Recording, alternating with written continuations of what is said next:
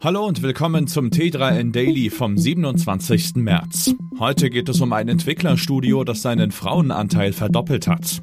Außerdem Neuerungen bei iOS 17. Microsoft droht KI-Konkurrenz. Ein Urheberrechtsstreit und der Tod eines Tech-Pioniers.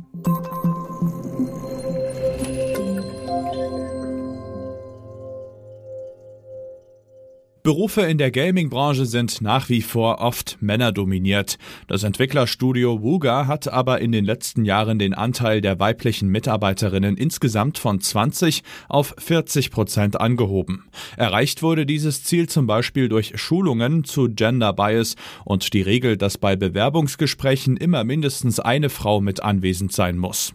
Zudem lässt das Unternehmen seine Stellenausschreibungen von einer Software auf genderorientierte Sprache scannen, das heißt auf Formulierungen, die eher Männer als Frauen ansprechen. Als weitere Maßnahme haben RecruiterInnen die Vorgabe, dass bei Bewerbungen immer mindestens eine weibliche Person in die letzte Runde kommen muss.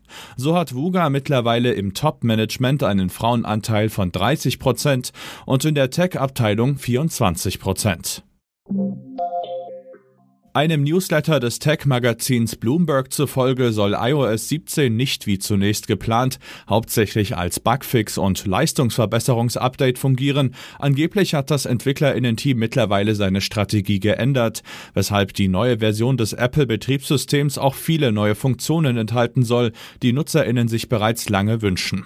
Genaue Details sind noch nicht bekannt. Möglich ist, dass es aufgrund der geänderten Gesetzgebung in der EU zum Beispiel einen alternativen App Store geben wird. Außerdem soll iOS 17 iPhones auf das MR Reality Headset und das CarPlay 2.0 Update vorbereiten. Das Unternehmen geht mit den Neuerungen vermutlich im Zuge der WWDC im Juni an die Öffentlichkeit, bevor das Update im September dann heruntergeladen werden kann. Microsoft lässt gegen Bezahlung Suchmaschinen wie Yahoo, Ecosia oder DuckDuckGo die Technologie der eigenen Search Engine Bing nutzen. Strikt untersagt hat der Tech-Konzern den Lizenznehmern jetzt aber, dass sie die daraus gewonnenen Daten nutzen, um eigene KI-Chatbots zu füttern. Offenbar hat Microsoft bereits zwei Partnerfirmen abgemahnt und damit gedroht, ihnen den Zugang zur Bing-Nutzung vollständig zu entziehen.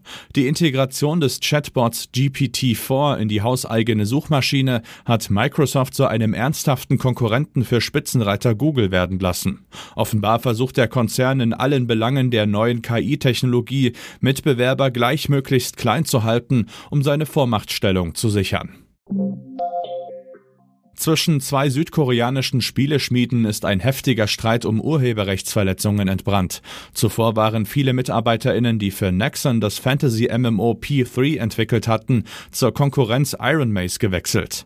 Dort nahmen sie die Arbeit am Spiel Dark and Darker auf, in dem sich jetzt angeblich haufenweise geistiges Eigentum befindet, das Nexon für sich beansprucht. Inzwischen gab es bei Iron Maze sogar eine Polizeirazzia und das Game, dessen Early Access im April geplant war, war, wurde von Steam entfernt. Die Dark and Darker Entwickler weisen die Vorwürfe von sich und sehen im Vorgehen des Konkurrenten einen unlauteren Versuch, sich auf dem Markt durchzusetzen. Der Halbleiterpionier Gordon Moore ist im Alter von 94 Jahren im Kreis seiner Familie auf Hawaii gestorben. Der studierte Chemiker war zunächst beim Branchenvorreiter William Shockley angestellt und verließ zusammen mit sieben Kollegen das Unternehmen, um im Jahr 1957 Fairchild Semiconductor zu gründen. Die Elektronikfirma trieb maßgeblich die Entwicklung des Mikrochips voran und legte den Grundstein für die Entstehung des Silicon Valley. Außerdem sagte Moore in den 60ern voraus, voraus, dass Transistoren auf Chips sich im Abstand von zwei Jahren regelmäßig verdoppeln würden. Die Einschätzung war so zutreffend, dass sie als Moores Gesetz in die Geschichte einging. Als Gründer von Intel wurde Moore schließlich zum Milliardär. Gemeinsam mit seiner Frau Betty widmete er sich außerdem wohltätigen Zwecken wie dem Schutz der San Francisco Bay. Das war's auch schon wieder mit dem T3N Daily für heute. Noch viel mehr zu allen Aspekten des digitalen Lebens, des Arbeitslebens und der Zukunft findest du rund um die Uhr auf t3n.de.